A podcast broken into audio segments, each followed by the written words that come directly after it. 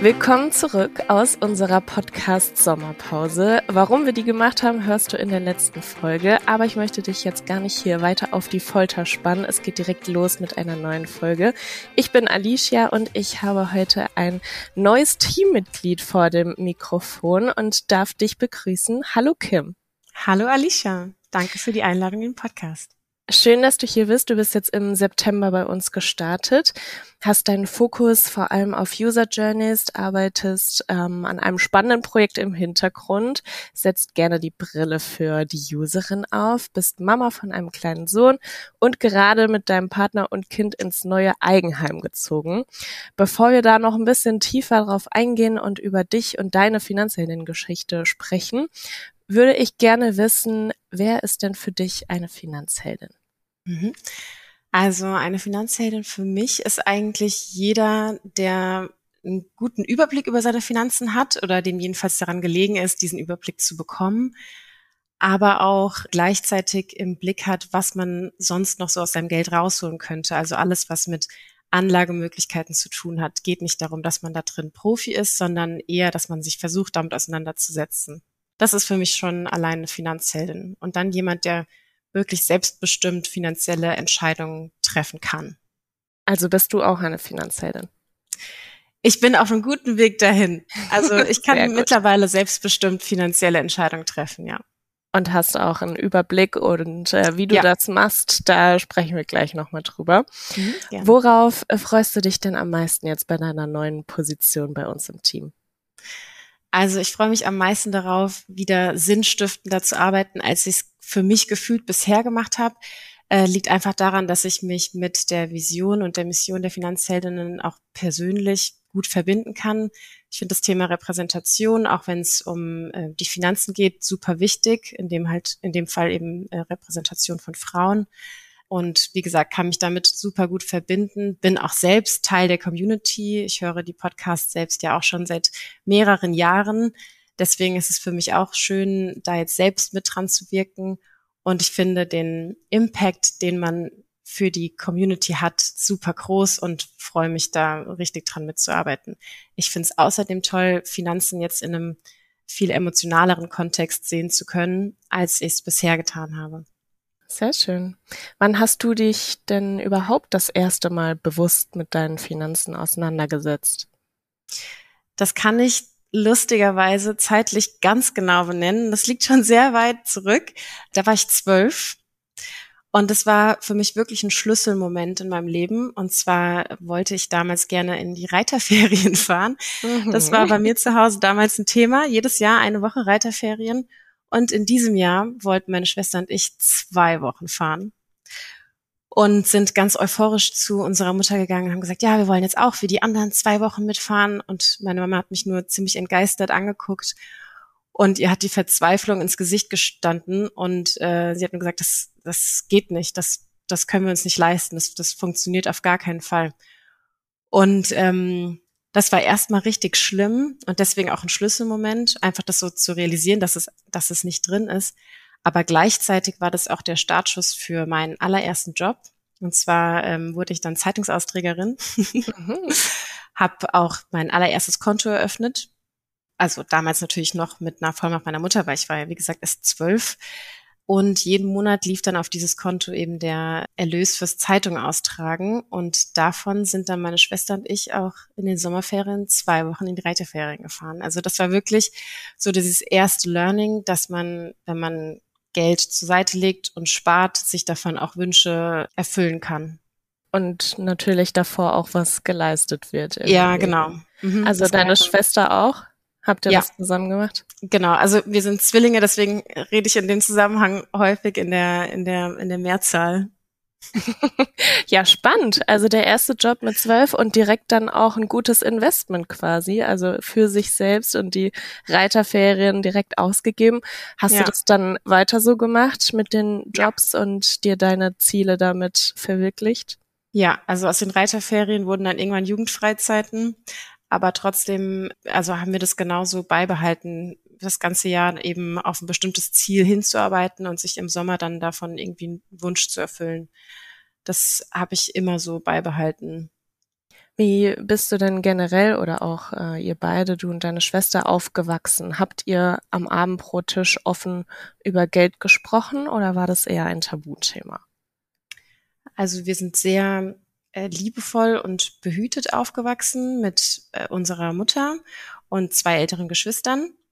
Wir haben am Abendbrottisch weniger über Geld gesprochen, sondern wir haben eher darüber gesprochen, was uns bewegt, wo wir hinwollen, was wir für Träume, Wünsche und Visionen haben. Und das ist eher so der Kontext, in dem wir dann auch über Geld gesprochen haben.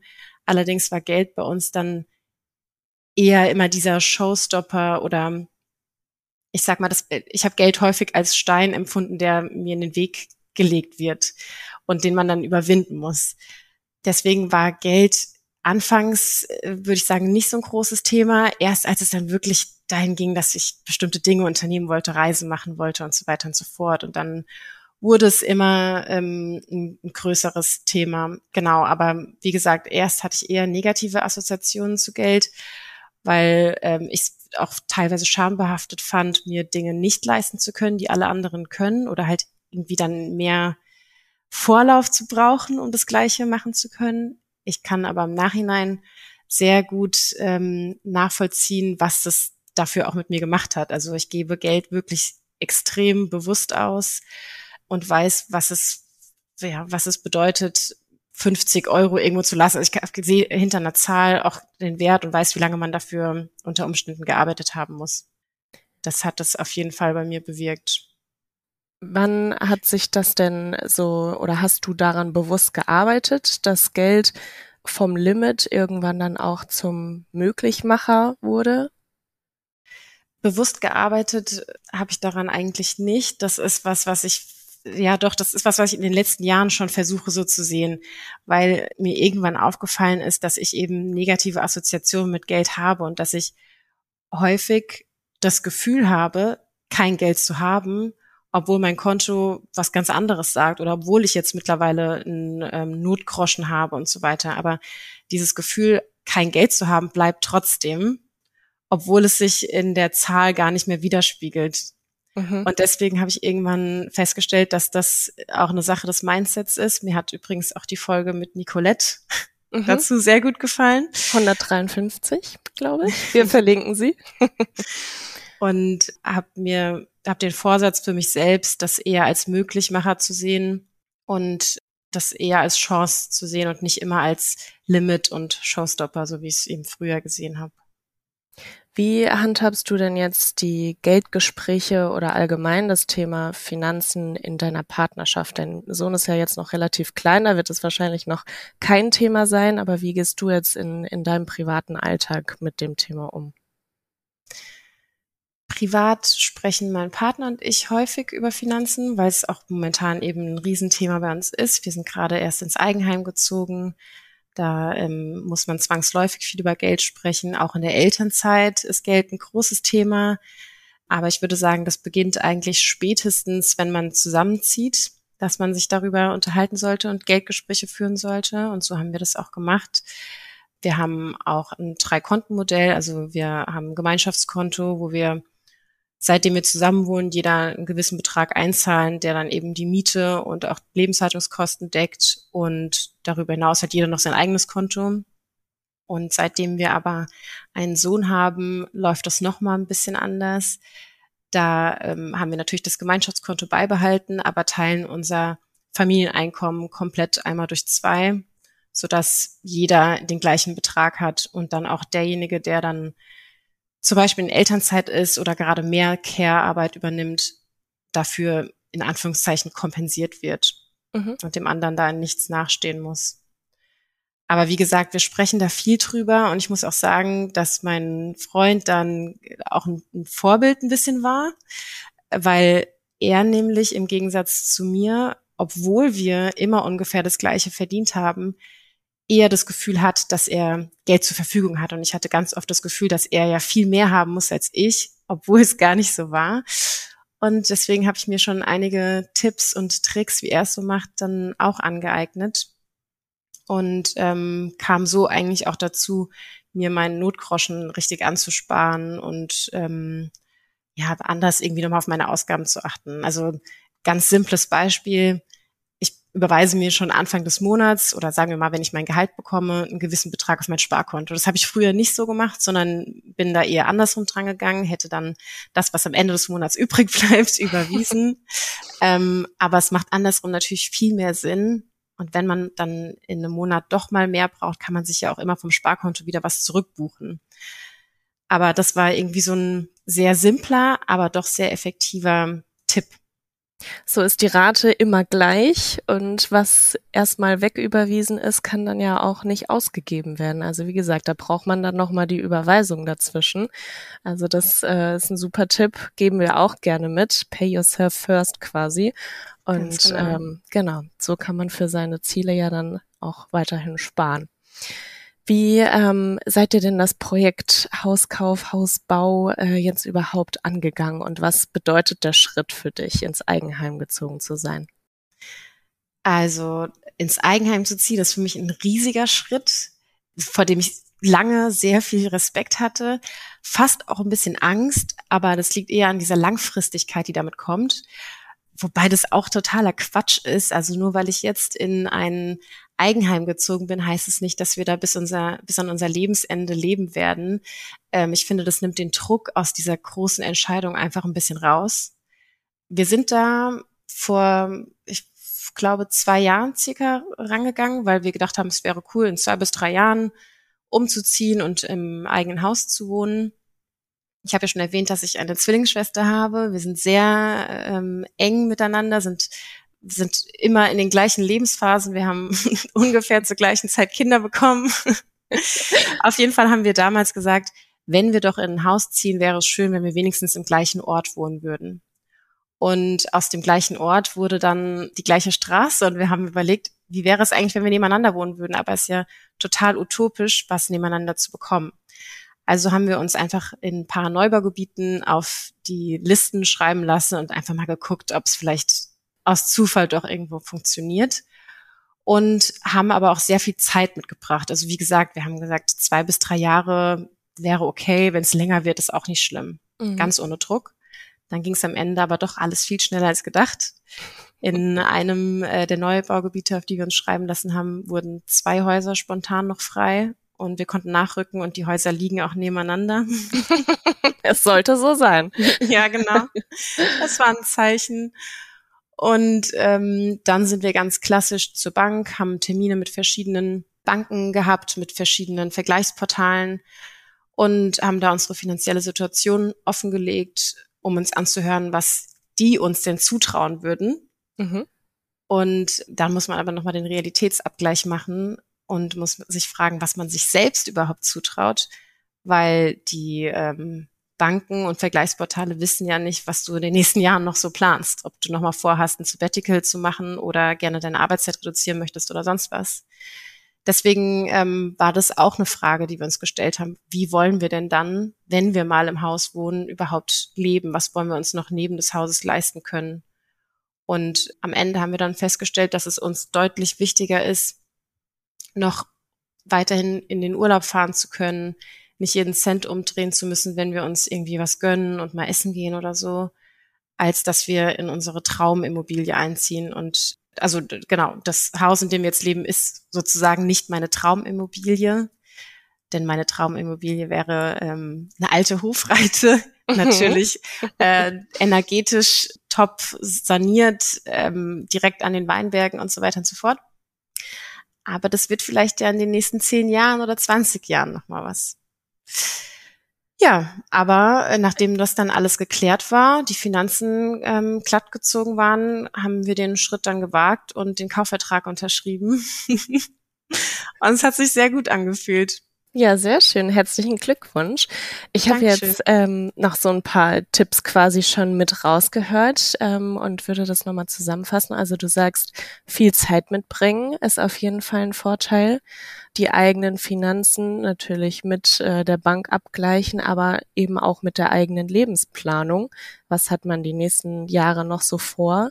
Und ähm, wie flexibel ist man dann eben auch noch finanziell und wie viel Flexibilität möchte man sich da dann auch noch mit einbehalten mit dieser Kreditabbezahlung, also mit der ganzen Rechnung, die da hinten dran ist? Und ähm, ja, welche Kompromisse kann man eingehen? Genau, ja. Also ich finde am allerwichtigsten ist wirklich, dass man am Ende eine Rate hat, mit der man sich wohlfühlt. Und die zur eigenen Haushaltsplanung dann ja auch passt. Genau. Sehr gut, dann kommen wir doch mal direkt noch ein bisschen tiefer zu deinen Finanzen.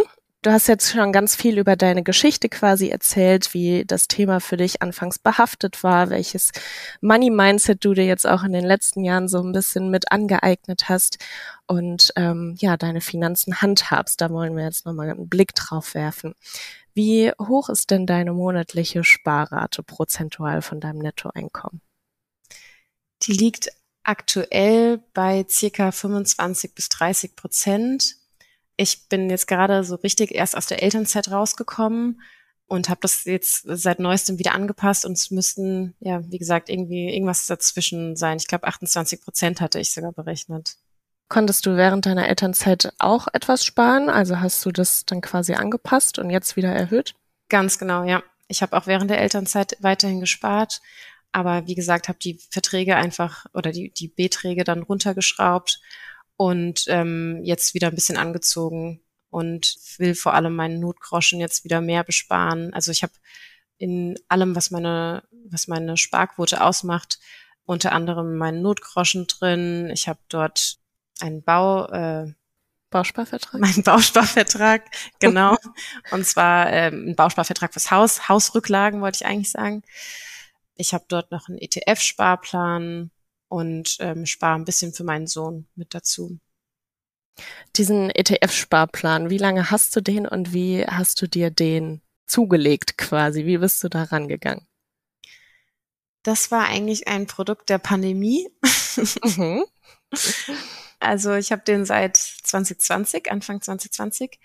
Und ähm, das rührte bei mir eigentlich daher, dass ich ähm, anderthalb Jahre vorher meinen Job gestartet habe nach dem Masterstudium und dann erstmals wieder ein richtiges Einkommen hatte, wo ich gedacht habe, okay, da kann ich jetzt mal ordentlich was sparen und habe dann die ersten anderthalb Jahre genutzt, um meinen Notgroschen sozusagen aufzubauen und wusste dann aber irgendwann auch, okay, ich muss jetzt auch mal in was anderes investieren. Ich will irgendwie noch mehr aus meinem Geld rausholen.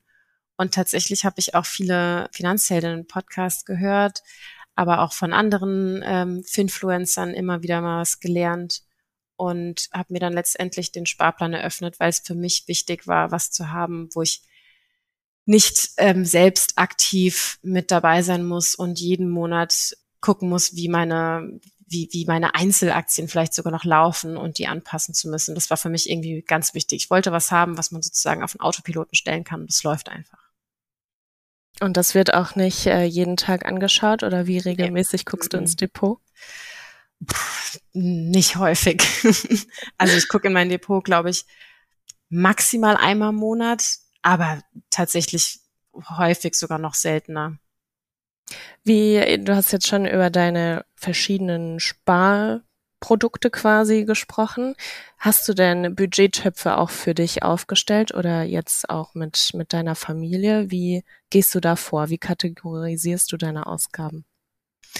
Eigentlich habe ich eher so zwei große Kategorien und das sind zum einen meine Musskosten oder auch Fixkosten. In den Fixkosten sind aber zum Beispiel auch Lebenshaltungskosten oder ähm, alles, was mit Tanken zu tun hat, meine Sparverträge, das ist einfach alles, was ich monatlich auf jeden Fall abgedeckt haben will. Mhm. Und der Rest ist in Anführungszeichen mein Taschengeld. Das ist das, wo ich weiß, okay, da, davon kann ich im Prinzip kaufen, was ich will. Das ist mein Genussgroschen. und der darf, der darf für alles Mögliche draufgehen, wo ich eben gerade Lust drauf habe. Und es ist in einem Monat ein bisschen Shopping. Ich war diese Woche shoppen, seit langem mal wieder. Aber in dem nächsten Monat ist das, ähm, sind das vielleicht Babykleidung oder irgendwas, was wir für den Garten brauchen oder sonst was. Okay. Wie hältst du denn deine Struktur up to date? Wie regelmäßig wird das angepasst? tatsächlich nur einmal im Jahr. Entweder einmal im Jahr, weil ein lebensveränderndes Ereignis oder sowas anstand. Zum Beispiel jetzt bei der Geburt meines Sohnes oder Elternzeit, Austritt aus der Elternzeit, neuer Job. Das sind so Ereignisse, wo ich das anpasse. Und ansonsten regelmäßig mindestens einmal im Jahr, sodass ich dann wirklich alle meine Verträge angucke und versuche wieder einen Überblick darüber zu bekommen, weil ich bin so ein Mensch, ich vergesse häufig, wie meine vorgebundene Altersvorsorge zum Beispiel funktioniert. Also ich gucke mir das einmal im Jahr an, denke dann wieder, ach so war das, okay, abgehakt. Aber ich brauche dann ab und zu mal diesen Überblick. Und ich mache das tatsächlich so, dass ich immer ähm, so zwischen den Jahren diese, diese Zeit zwischen Weihnachten und Neujahr benutze, um auch zu reflektieren. Das ist, sind wirklich so ein paar Tage, wo ich mir einen fixen Tag nehme, um meine Jahresreflexion zu machen. Das besteht dann aus so einem kleinen Rückblick, aber ist auch wirklich die Vision fürs nächste Jahr. Ich habe auch schon ab und zu mal ein Vision Board erstellt und setze mich dann hin, nehme dafür richtig Zeit. Und das ist aber auch der Zeitpunkt, in dem ich meine Finanzen unter die Lupe nehme und mir ganz genau angucke, wie ich aufgestellt bin, ob ich vielleicht irgendwie den Fonds wechseln sollte, ob ich meine Sparverträge hochsetzen kann. Genau. Also zwischen den Jahren wird einmal alles ganz genau unter die Lupe genommen, ja. aber auch deine persönlichen Ziele und Vorhaben reflektiert, so wie ich das jetzt rausgehört habe. Genau, ja. Und ähm, ist es dann eher so ein Tag, wo du dich äh, an den Esstisch sitzt und alle Ordner rauskramst? Oder äh, wie machst du das? Ja, das ist das ist ein Tag, an dem auf jeden Fall alle Ordner rausgekramt werden, aber es ist auch ein schöner Tag. Ich nenne den immer den Tier- und Finanzentag. Der ist bei mir auch schon fest in den Kalender eingetragen für den 27.12. Also wer mitmachen will. Sehr gut. Und ähm, ich setz mich, ich mache es mir wirklich richtig schön. Ich habe meine Ordner zwar dann neben mir liegen, aber ich mache mir auch eine Kerze an, ich habe mir was Leckeres zu trinken, ich habe leckere Snacks und dann setze ich mich hin und durchwälze meine Ordner und äh, ja, verschaffe mir wieder einen Überblick und wechsle dann gegebenenfalls auch mein ETF, äh, einen ETF aus meinem Sparplan zum Beispiel. Also du machst dir diesen Tag bewusst schön und verbindest das so ein bisschen mit Self-Care. Was ja. bedeutet Self-Care denn für dich? Wie definierst du das? was Selfcare ist eigentlich alles, was mir Spaß macht, was mich glücklich macht, was ähm, ja meine mein Geist und meine Seele erfreut sozusagen. Also ähm, Selfcare kann bedeuten, dass ich mir wirklich körperlich was Gutes tue im Sinne von einer Massage. Es kann aber auch ähm, sein, dass dass das einfach nur ein schönes Treffen mit Freundinnen ist. Selfcare muss nicht immer alleine sein. Also Selfcare ist für mich auch wirklich eine, eine Verabredung, die mir Energie gibt. In meinem Fall ist es aber auch wirklich so, dass ich am besten regeneriere, wenn ich alleine bin. Mhm. Ähm, das heißt, wenn ich Selfcare betreibe, dann ist das wirklich häufig nur mit mir verbunden. Also kurz zusammengefasst, alles, was mir gut tut, ist Selfcare und wo ich mich selbst in den Fokus stelle. Also auch die Finanzen. Absolut. Ja, die gehören auch dazu, weil wenn die geordnet sind oder ich darüber einen Überblick habe, dann geht's mir auch gut. Außerdem, ich habe es eingangs schon mal angedeutet, Finanzplanung ist auch Lebensplanung. Und wenn ich zwischen den Jahren da sitze und mir vorstelle, wie das nächste Jahr aussehen könnte und an was ich arbeiten will und was ich mir leisten können will, dann gehört das einfach auch dazu zu wissen, ob das finanziell funktioniert. Und ähm, Finanzen sind der Möglichmacher für Träume, Wünsche und Ziele. Und deswegen sind die auf jeden Fall mit Selfcare verbunden. Absolut. Ich glaube, da müssen wir Ende des Jahres auf jeden Fall nochmal reminden, dass jetzt bei Kim der Tee- und Finanzentag ansteht und äh, ob die Community sich da nicht anschließen möchte. Ja, gerne.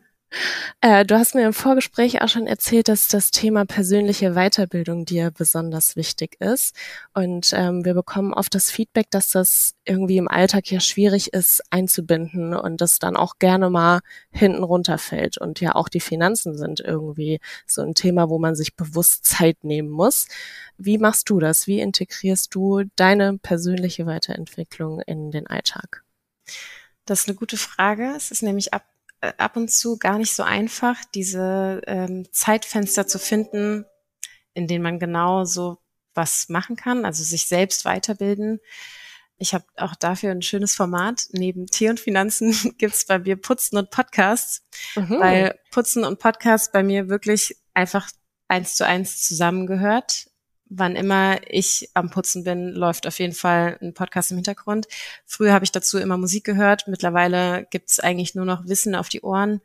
Deswegen, das ist so ein Zeitfenster, in dem das bei mir immer funktioniert. Ich bin aber auch jemand, der übers Hören unglaublich viel Informationen aufschnappen kann. Das bringt mir in der Regel sogar mehr, als ein Buch in die Hand zu nehmen. Und ähm, deswegen sind das, ist das zum Beispiel so ein Moment. Ich habe aber auch eine Zeitschrift abonniert. Da geht es um Organisationsentwicklung, auch ein Thema, was mich super interessiert, aber auch immer um viele andere Themen, also auch gerade um so Kreativitätstechniken zum Beispiel sind da immer drin beschrieben. Allerdings brauche ich dafür natürlich Zeit, das auch zu lesen. Mhm. Die kommt aktuell ein bisschen kurz, aber wenn ich die Zeit dann finde, dann macht mich das auch immer glücklich und da nehme ich dann auch viel mit, weil es einfach auch in so einem Magazin was Haptisches in der Hand zu haben immer schön ist. Ich bilde mich auch über Instagram. Ich finde, das hört sich immer komisch an, aber wenn man sich seine Instagram-Bubble Bubble so zusammenschneidet, ähm, dass man nicht nur den Next Best Lipstick angeboten bekommt, sondern eben auch Dinge mit Sinn, dann ähm, kann man darüber auch, finde ich, sehr, sehr viel mitnehmen, wenn man den richtigen Leuten folgt. Auch bei mir darf die tägliche Dosis Trash nicht fehlen.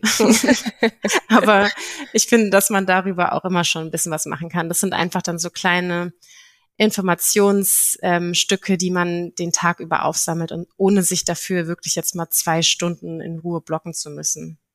Ja, da hat man eher diesen positiven Side-Effekt, dass es zwischendurch mal äh, in die Accounts gespült wird und man gar, gar nicht äh, bewusst dafür irgendwie ein Zeitfenster geschaffen hat, sondern man einfach dank der eigens sortierten Bubble da dann zwischendurch mal wieder neue Informationen aufschnappen kann. Genau. Die Zeitschrift für Organisationsentwicklung habe ich jetzt rausgehört. Bist du also ein sehr organisierter Mensch? Oder geht's da eher um, um andere Organisationen, die entwickelt werden? G genau. okay. Es geht eher um andere Organisationen, die entwickelt werden. Also es geht wirklich um die, das Strukturieren von, von Teams. Es geht um verschiedene Methoden, wie du innerhalb eines Teams kreativ werden kannst ähm, es geht um Dinge wie, wie findest du deine eigenen Bedürfnisse und Werte heraus und bringst sie dann auch so mit an den Arbeitstisch? Wie hältst du deine eigenen Grenzen ein? Genau, darum geht's eigentlich. Es ist die neue Narrative. Also vielleicht kennen das einige, aber ähm, ist ein sehr cooles Magazin, was mir dabei immer hilft und dadurch, dass es halt auch so schön visualisiert ist, habe ich dann immer direkt auch Lust, es anzuwenden. Aber ähm, selbst super organisiert bin ich jetzt nicht. Ich bin eher so ein kreativer Mensch, der Dinge spontan macht und wenn es wichtig wird und vor allem im Arbeitskontext sich das auch dann gut zurechtlegt und auch strukturiert, aber ich bin niemand, der mit einer To-Do-Liste rumläuft und die ständig abhaken muss.